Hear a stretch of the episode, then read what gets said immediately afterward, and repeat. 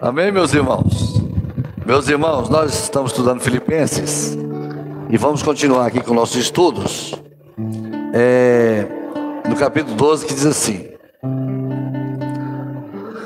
De sorte que, meus amados, assim como sempre obedeceste, não só na minha presença, mas muito mais agora na minha ausência, assim também operai a vossa salvação com temor e tremor.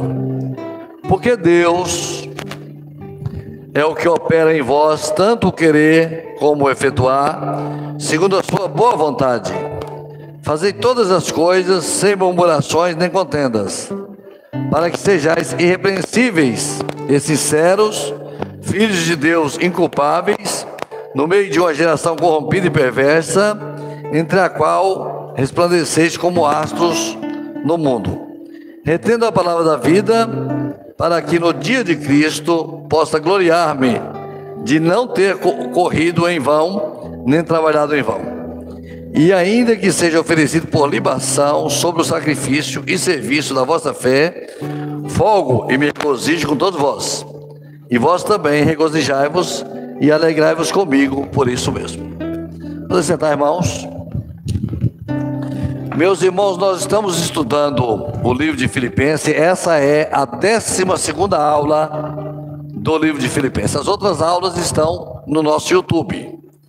Então nós começamos a estudar Filipenses, nós começamos lá no livro de Atos. E lá no livro de Atos, Paulo, ele tem uma visão, passa a Macedônia. Então Paulo entra pela primeira vez no ocidente e ele entra na cidade de Filipos, e lá na cidade de Filipos, ele tem três fatos marcantes na cidade de Filipos. Na primeira passagem de Paulo nessa cidade, que foi o, a conversão de Lídia, depois a repreensão daquele demônio que estava na moça que era adivinhadora, e depois a salvação do carcereiro, que foi amplamente é, estudado aqui por nós naquele período. Depois nós entramos de verdade é, já no livro de Filipenses, e aí nós estamos dez anos depois que Paulo passou por, por Filipos, e lá dez anos depois ele está lá em Roma. É, Epafrodito, que era pastor da igreja de, Filip, de Filipense, de Filipos, da igreja de, Filip, de Filipos, ele vai levar a Paulo um cuidado, uma, uma, um mantimento, uma ajuda para Paulo, e Paulo vai escrever uma carta para os filipenses, e nessa carta, Paulo vai tratar do amor dele que tem pelos filipenses, e Paulo vai tratar de três assuntos principais dentro da carta.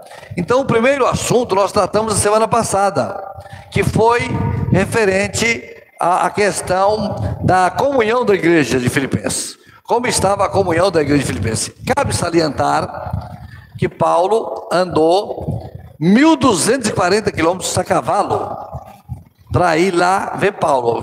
Epafrodito andou 1.240 quilômetros para ir lá ver Paulo. Se você pegar no mapa e colocar a distância de Filipos até Roma, vai dar exatamente 1.240 quilômetros. Então, um dia desse, seu companheiro falou comigo assim: eu falei, você pode ir em tal lugar, em tal igreja? Ele falou, não posso, porque daqui lá são 200 quilômetros. Falei, mas rapaz, 200 quilômetros de carro? Afrodita andou 1.240 de cavalo.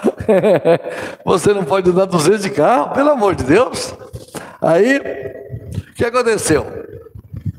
E Paulo, então, ele começa a tratar desses assuntos. Então, o primeiro assunto que ele tratou lá em Filipenses, quando ele escreve essa cartinha para Filipenses, mas essa cartinha, ela chega também até nós.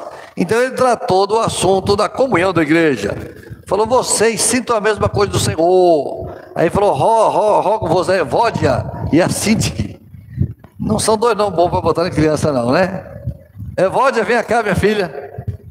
Hein? Chama a Síntica aí, uma irmã, uma chama Evódia e outro chama Síntica. Evódia, cadê Síntica? Eu acho que fica o um negócio, Síntica. Eu acho que fica o um nome ruim. Mas ainda é melhor do que Nabucodonosor, né? Nabucodonosor, vem cá, meu filho. Não é? É muita prepotência, né? Mas colocou e ele trata desse assunto. O que me chama a atenção, e essa madrugada eu fiquei é, parado pensando nisso, é essa parte que nós lemos aqui.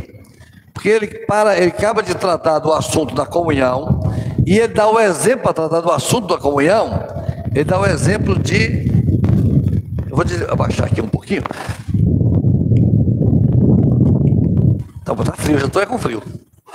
E ele, ele dá o exemplo de, de Jesus, Jesus se humilhou a si mesmo. Lembra daquela aula? Ele se humilhou a si mesmo, foi com forma de homem, depois forma de escravo, depois humilhou mais ainda e foi à cruz, morreu, morte de cruz. Aí Deus o exaltou soberanamente sobre todo nome, né?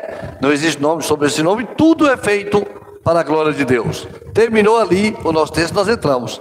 Quando nós entramos aqui, ele, ele começa dizendo assim: de sorte, meu amado, meus amados, ele está continuando o texto que nós lemos na semana passada, mas aqui ele vai tratar de um outro assunto que não tem a ver com os assuntos principais, todo assunto da carta é principal, mas o foco principal de resolver os problemas, e ali no, no assunto de Paulo com relação à, à questão dos problemas eram os judaizantes, que nós vamos estudar lá na frente, os libertinos, que nós vamos estudar lá na frente, e a questão da contenda, que nós já estudamos.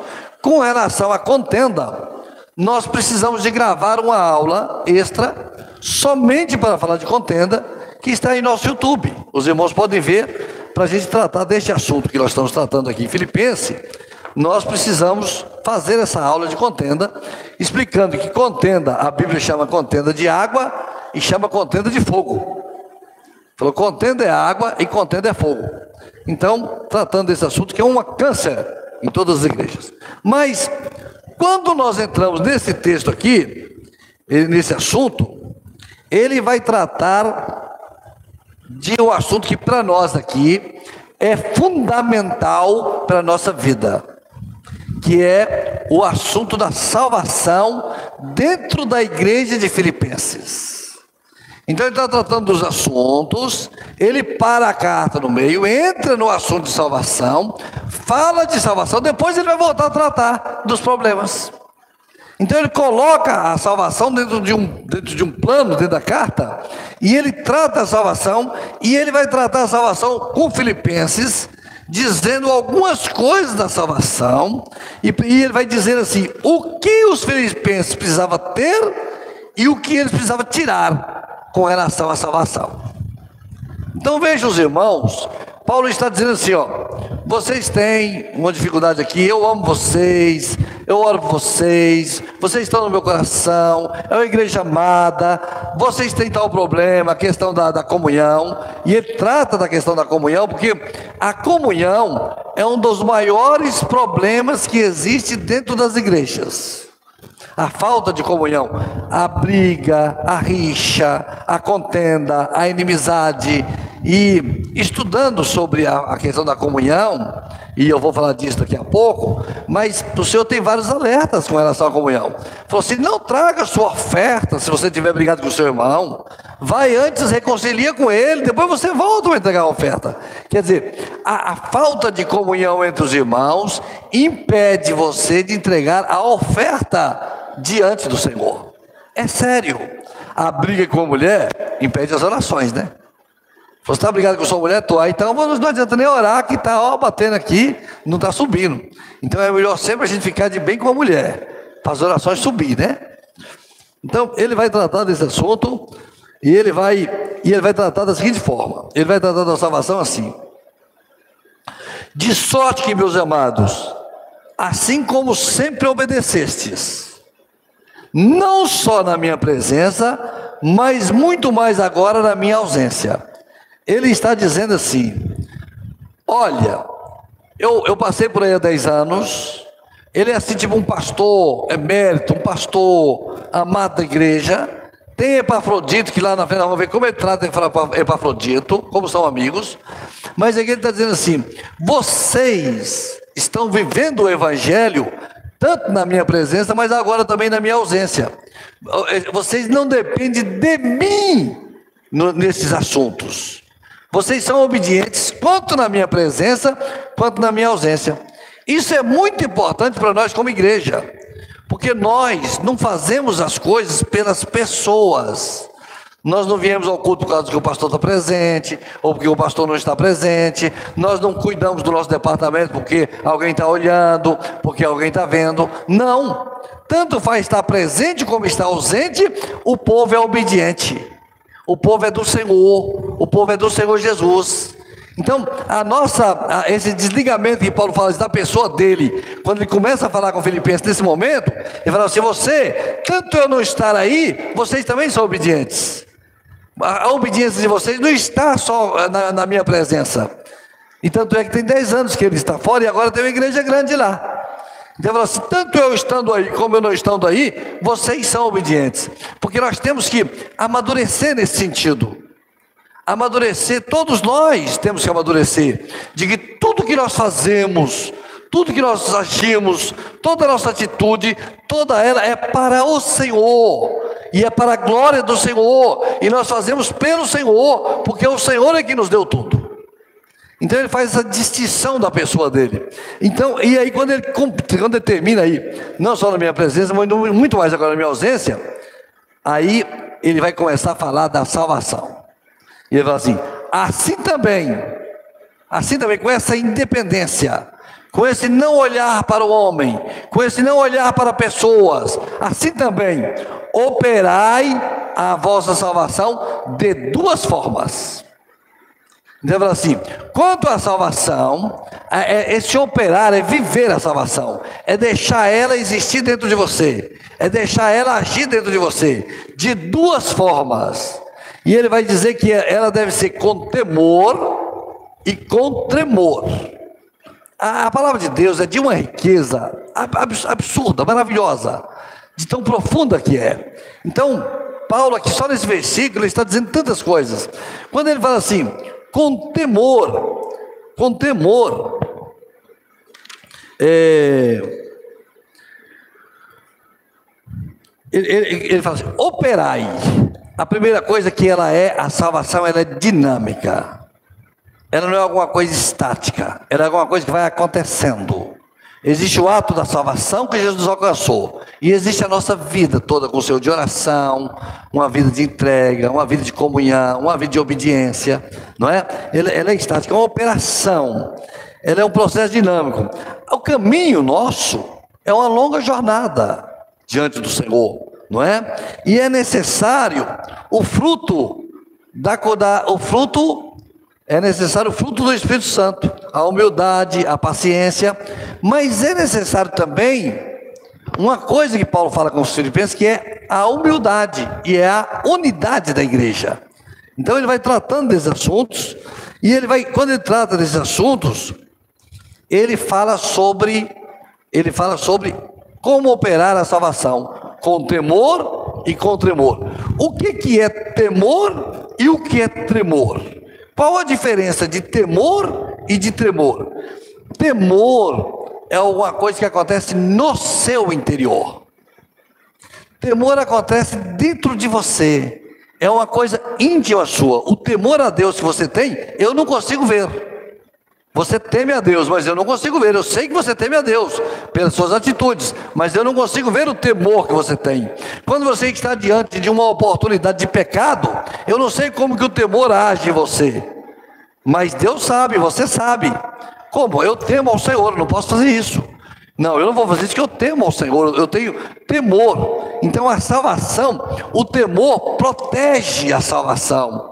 Porque por, por, temor ao Senhor, você deixa de fazer um monte de coisa que você poderia fazer, mas que traria prejuízo à sua vida diante do Senhor. E o que, que é o temor do Senhor? O temor do Senhor é o princípio da sabedoria. Então, quando você teme o Senhor, você é sábio diante do Senhor, porque você está ouvindo a voz do Espírito Santo falando ao seu coração. Eu vou falar fazer uma pergunta aqui à, à igreja, e você não precisa me responder. Quantas vezes na sua vida você já sentiu o temor do Senhor no seu coração? Muitas vezes, não é? Muitas vezes fala, isso não é para mim. O Senhor não está se agradando disso. Eu não vou fazer isso porque o Senhor não vai se agradar. Isso é temor.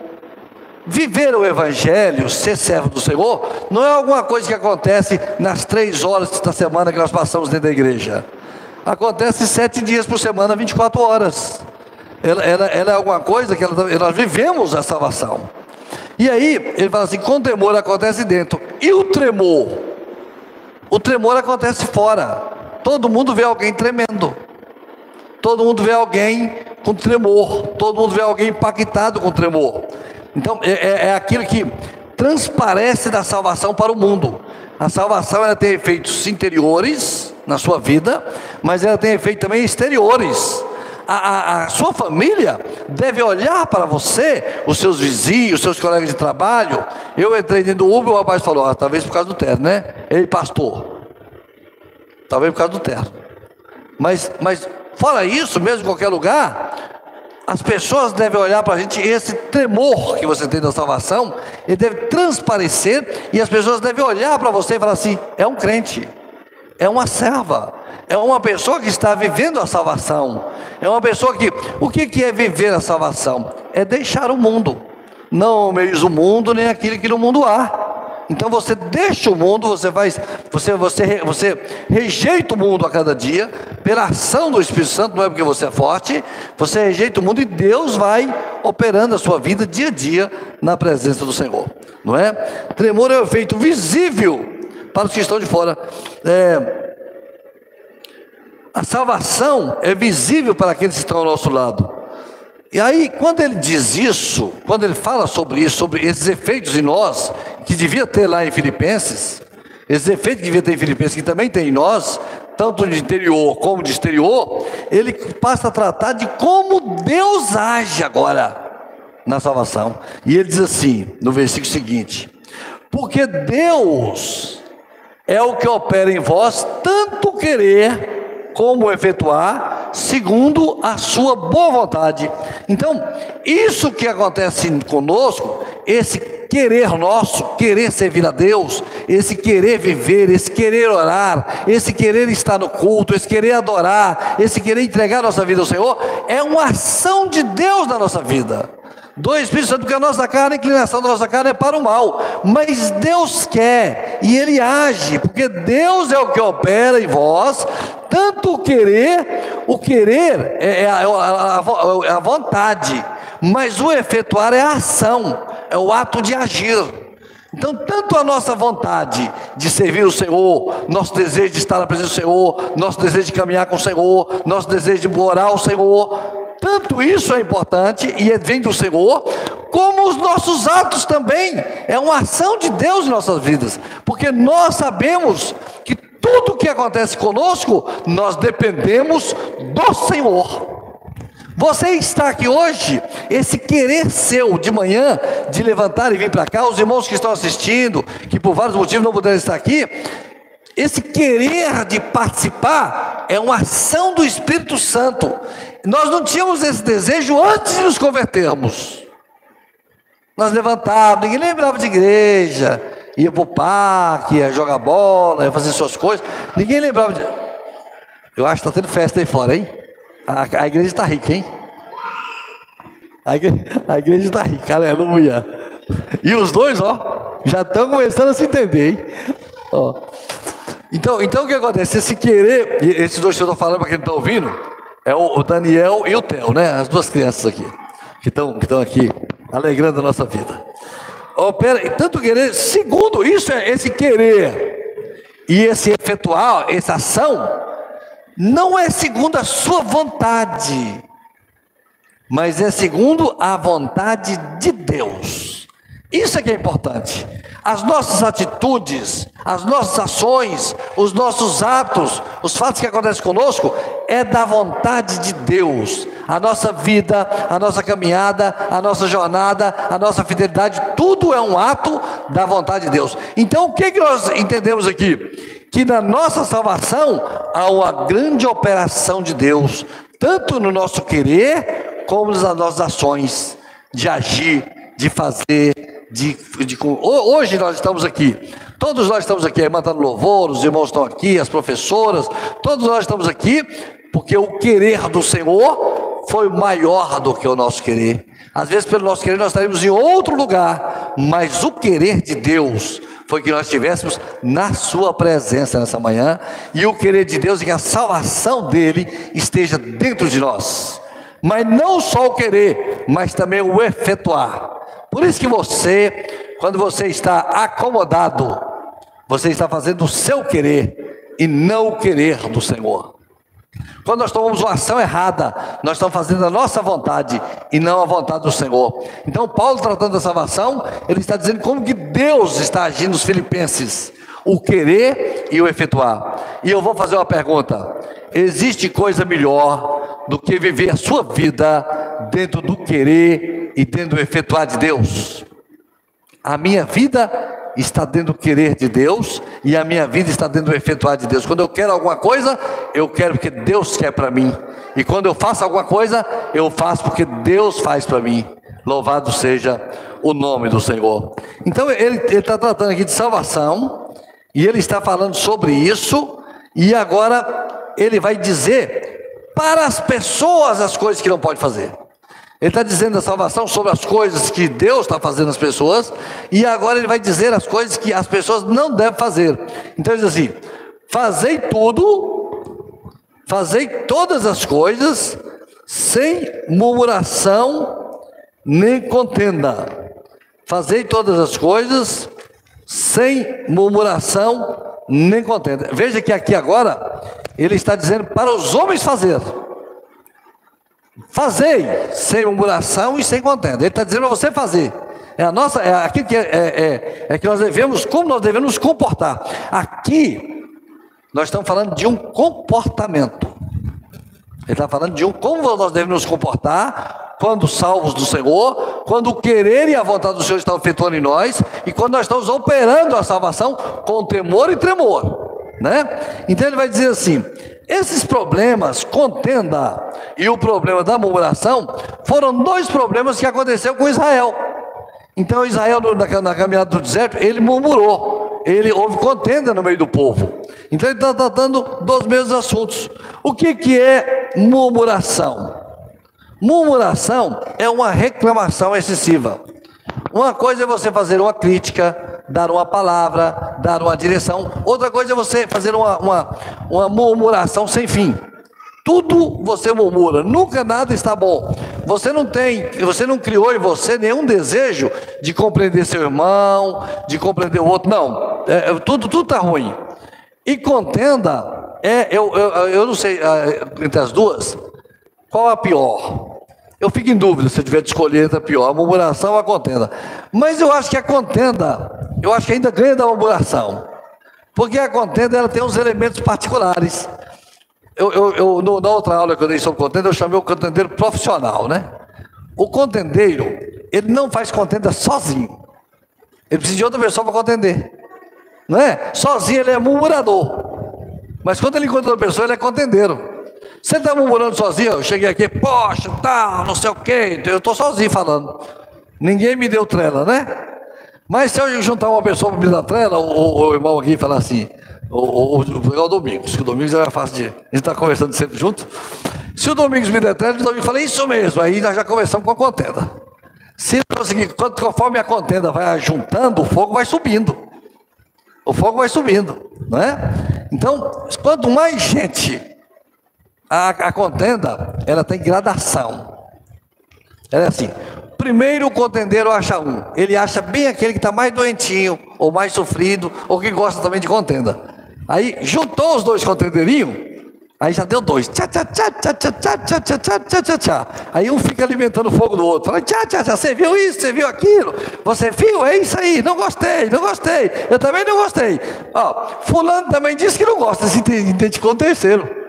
Quando acha três, meu filho, já está ficando bom o negócio. Ai, tá, tá, tá, tá, tá, tá, e faz então. Aí, aí evolui. Se fizer um grupinho de zap dos contendeiros, meu filho, a fogueira está acesa. O pastor está perdido. O pastor pode ir para oração, madrugada dentro, sobe uma montanha ora lá em cima da montanha, uns três dias sem comer e sem beber. Aí começou. Mas a contenda, ela vai ficar profissional mesmo. O contendeiro profissional é quando ele faz uma reunião na casa dele com todos os contendeiros. Aí ele faz com uma pizza, um, um, um, é, aí tem o brigadeiro da contenda, tem o quindim da contenda, tem o guaraná da contenda, aí juntos os contendeiros tudo. Aí quando faz aquela reunião da, da, da contenda, aí agora a igreja está em perigo.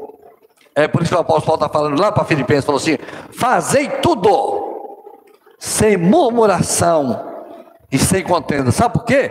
Porque a contenda vai impactar diretamente na salvação. E a murmuração vai impactar diretamente na salvação. Porque os murmuradores lá, o que aconteceu? A terra abriu. Foi ou foi? Os contendeiros morreram todos. O pessoal daquele pessoal contendeiro entrou na, na, na nova terra? Não entrou. Aquela geração nenhuma entrou na nova terra de contendeiro. Eles faziam contenda de tudo, eles arrumavam confusão. Bom era lá no Egito, que a gente estava lá escravo, tomava uma surra de manhã e outra de tarde e carregava o dia todo o negócio, mas lá tinha carne suficiente. Agora a gente está aqui nesse deserto aqui, cadê a carne, não é? O contendeiro é assim, não tem, não está bom o contendeiro. Não é? Ah, é sempre uma coisa que está ruim. Aí ele está dizendo assim: Cuidado com isso. Fazer as coisas para o Senhor sem, sem esses dois elementos. É, é, é o contendeiro e é o murmurador. E a gente, e, e você está pensando que eu estou falando isso para os outros aí? Para vocês? Eu estou falando primeiro para mim. Primeiro para mim. Depois para vocês. Porque pode acontecer com qualquer um de nós. Quando você embarca numa dissensão, quando você embarca numa discussão, quando você embarca num problema, às vezes, às vezes, muitas vezes, a gente como pastor, a gente sabe disso. A pessoa não sabe o que está acontecendo por detrás. E a pessoa. Você sabe o que aconteceu com Absalão? Absalão foi matar Amon, irmão dele, e levou 400 homens com ele. E a Bíblia diz assim: e os homens foram da sua simplicidade. Ninguém sabia que Absalão ia matar Amon. Mas Absalão, rei, falou: Quem quer ir comigo lá? Falou: Ah, vou, vou com você. Foi na simplicidade. O assunto era outro, mas ele estava na simplicidade. Muitas vezes a pessoa entra numa discussão, entra numa contenda, entra num problema por simplicidade. Não sabe de fato o que está acontecendo. Queria dar um exemplo. Uma vez, há muitos e muitos anos atrás, uma, uma pessoa deu nome para se batizar. Aí, meu Deus, eu vi aquela pessoa maravilhosa da igreja. Aí eu falei com o pastor, pastor, essa pessoa aqui para batizar era novo na igreja, tem uns 25 anos. Aí o pastor falou, eu falei, pastor, essa pessoa aqui para batizar e tal, eu estava olhando para ela, no meu olhar, né? O pastor falou, ah, irmão Samuel, aguardar um pouco. Falei, mas será, pastor, que ela não podia batizar? Falei, não pode, Samuel, porque ela ainda, ela, ela ainda tem, ela tem conversado comigo, no particular, e ela tem muitos vícios gigantescos que ela está lutando. Então eu não sabia daquele assunto. Na minha ótica, tava, ela estava uma santa. Então a contenda ela tem esse assunto.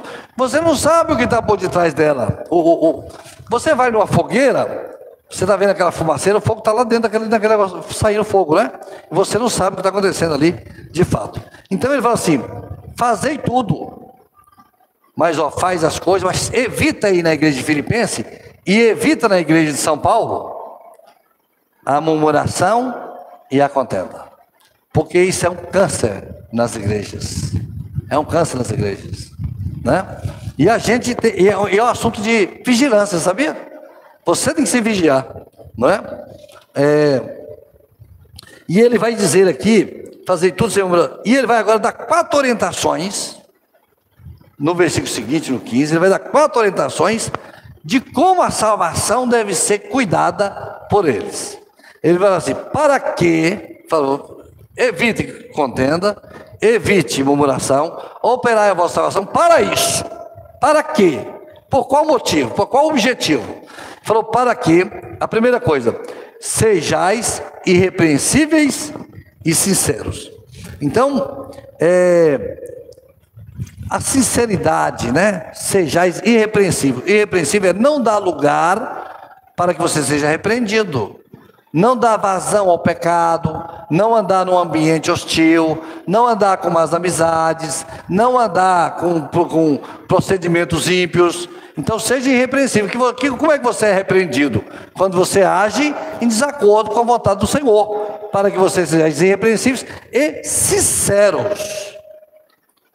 Sinceridade é uma riqueza do servo.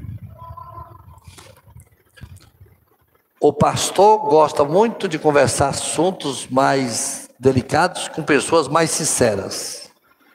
Porque ele sabe que às vezes ele vai ouvir até alguma coisa que não é o que ele está querendo ouvir, mas é o que está acontecendo e que ele vai poder ajudar e ele vai poder mudar. Então a sinceridade, porque o que é o contrário da sinceridade? Falsidade. Ele está quase dizendo assim: não seja falso, não seja repreensível, seja sincero. Então nós temos que agir. Eu, por exemplo, eu, eu, hoje nós estamos fazendo um ano do primeiro culto nesta igreja aqui. Começamos lá em casa dois meses antes, mas aqui faz um ano hoje. Não, tem no dia 12 agora o culto de, de aniversário da igreja. Então, hoje está fazendo um ano. Eu posso dizer aqui desse altar, desse púlpito, eu posso dizer que foi um ano de grandes bênçãos e alegrias e felicidade, porque o Senhor tem nos dado um povo sincero, um povo irrepreensível, um povo que ama o Senhor, e nós temos lutado diante do Senhor para continuarmos assim, não para a nossa glória, mas para a glória de Deus, louvado seja o nome do Senhor. Então ele fala assim: sejais irrepreensíveis e sinceros, filho de Deus, inculpáveis. Veja, quando ele fala assim, filho de Deus, ele está dizendo para os filipenses assim: vocês são diferentes das outras pessoas de Filipenses. Porque as outras pessoas de Filipenses não estão encaixadas nessa nomenclatura, filho de Deus, mas vocês estão. Filho de Deus inculpável. Então o testemunho tem que ser um testemunho perfeito, inculpável, não é? Irrepreensíveis e puros, santificação. Filho de Deus inculpável é exemplo de Jesus. Vai usar exemplo de Jesus. Aí ele vai dizer uma coisa extraordinária, que isso acontece no meio de uma geração corrompida e perversa. Você tem que ser isso, ó Filipense, dentro da cidade de Filipos, que é uma geração corrompida e perversa. No meio desse mundo que nós estamos, nós precisamos ser isso diante do Senhor. Entre a qual resplandeceis como astros do mundo.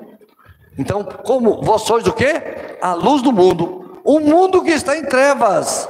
Então, a igreja, nesse caso aqui, da qual resplandeceis como astros do mundo. Vós sois a luz do mundo. Então nós temos uma mensagem. O mundo está em trevas e nós temos uma mensagem que é Jesus. Eu vou ter que eu olhei o relógio e levei um choque. Estou pensando que era nove e meia e são dez para as dez. Aí ele vai dizer assim: o outro conselho que dá, retendo a palavra da vida. Então ele está tá dizendo assim: não faça contenda, não tenha murmuração, seja irrepreensível, você é astro do mundo. Agora pega a palavra da vida e retém para você, guarda dentro de você, para que no dia de Cristo, qual é o dia de Cristo? O dia da volta de Jesus. Toda vez que ela fala dia de Cristo, é o dia da volta de Jesus. Para que no dia da volta de Jesus, no dia de Cristo, possa gloriar-me de ter corrido, nem trabalhado em vão. O resultado seja um resultado proveitoso. O resultado do trabalho seja proveitoso, porque no dia de Cristo, que é o que importa, nós possamos subir com o Senhor, vivendo a salvação. Quem não estiver vivendo a salvação, não vai com Cristo. Então ele fala: operai a vossa salvação e não tenha corrido em vão. E ele vai agora falar no versículo 17 sobre a relação dele com o Filipense. E ele vai dizer assim: ainda que seja oferecido por libação sobre o sacrifício da vossa fé. O que é libação? Vamos abrir a palavra do Senhor em Deuteronômio 32, 5. Deuteronômio 32, 5. Vamos abrir a palavra do Senhor se a, se a, a Vamos ver o que é libação para entendermos isso aqui. 32, 5. Deuteronômio 32, 5 diz assim: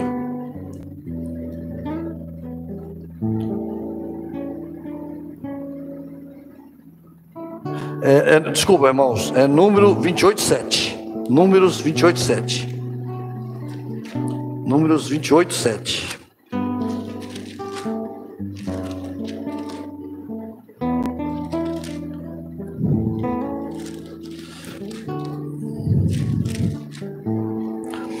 A sua libação será a quarta parte de um rim para um cordeiro no santuário, oferecerás a libação de bebida forte no Senhor. Então ele está dizendo aqui, e ainda que seja oferecido por libação, então a libação era um ato que acontecia no sacrifício, não é? é? Era derramar um litro de bebida forte sobre o sacrifício. Era um serviço litúrgico que acontecia durante o ato do sacrifício da morte do cordeiro. Então derramava um litro dessa bebida forte, que chamava libação, sobre o cordeiro. Ele falou assim: ainda que eu esteja sendo oferecido por libação, ainda que eu seja sacrificado, porque ele estava em eminência de ser morto ou não pelos, pelos romanos, porque ele estava preso, ia ter a sentença dele, então ele não sabia o que ia acontecer com ele.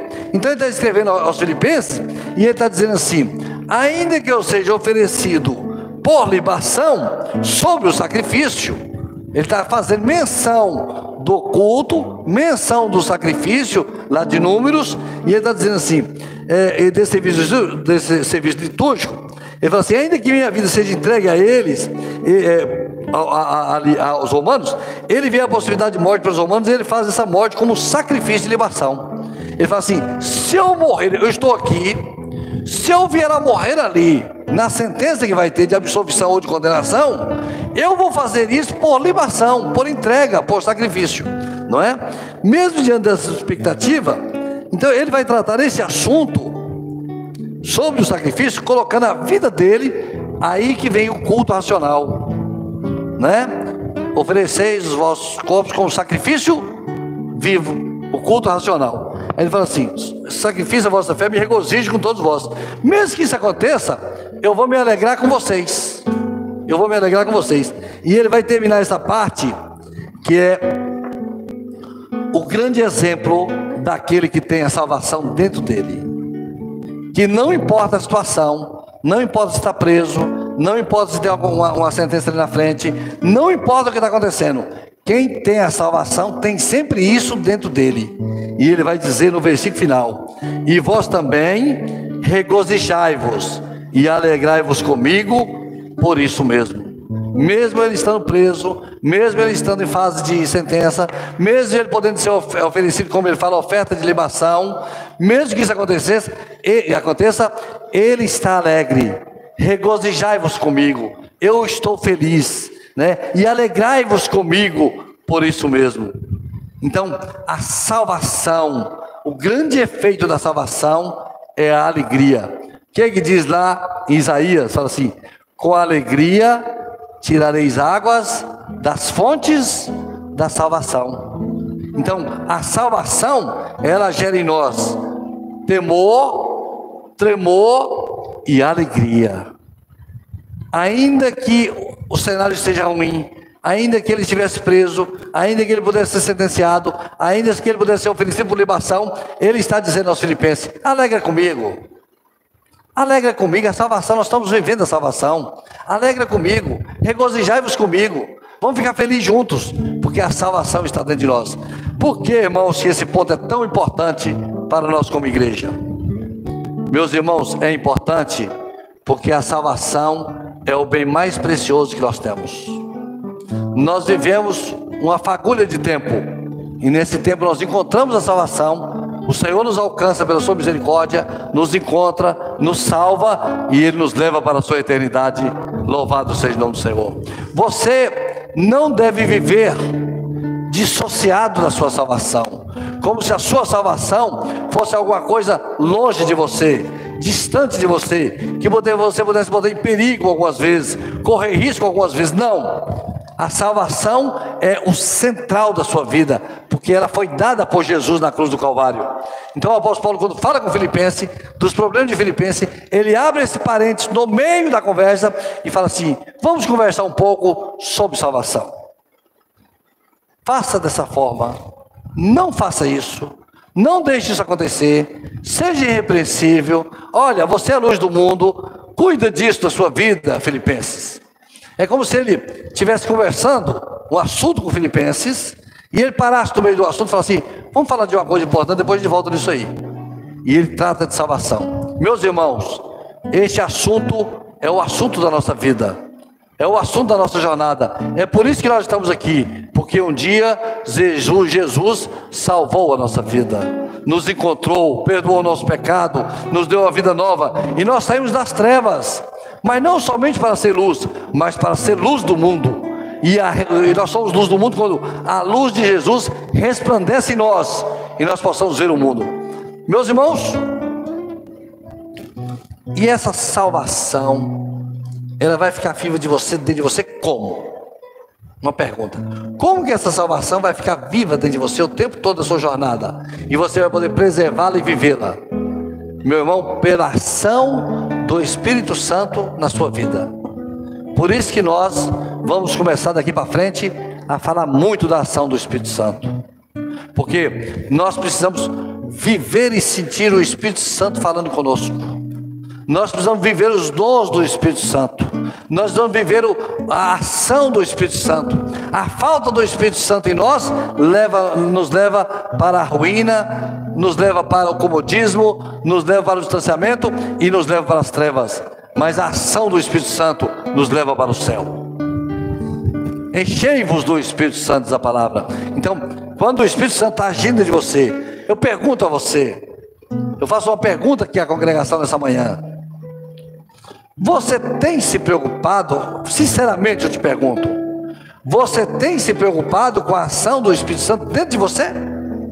Você tem orado ao Senhor e falado: Senhor, encha-me do teu Espírito Santo. Senhor, que eu possa sentir o teu Espírito Santo dentro de mim. Senhor, que o teu Espírito Santo possa falar comigo, para que eu possa trilhar o caminho da salvação, o caminho da eternidade, o caminho reto com segurança. Você tem pedido para o Senhor encher você do Espírito Santo? Como está a sua candeia com relação ao Espírito Santo? Como está a sua vida com relação ao Espírito Santo? Como está a sua intimidade? Pergunto. Você tem orado ao Senhor? Meus irmãos, a, única, a última coisa que nós não podemos ser e nós não queremos ser é, é, é, um, é, um, é um, um crente de fachada, um crente assim, não, nós queremos viver intensamente isso. É isso que nós somos como igreja. Como igreja, nós queremos viver intensamente a salvação.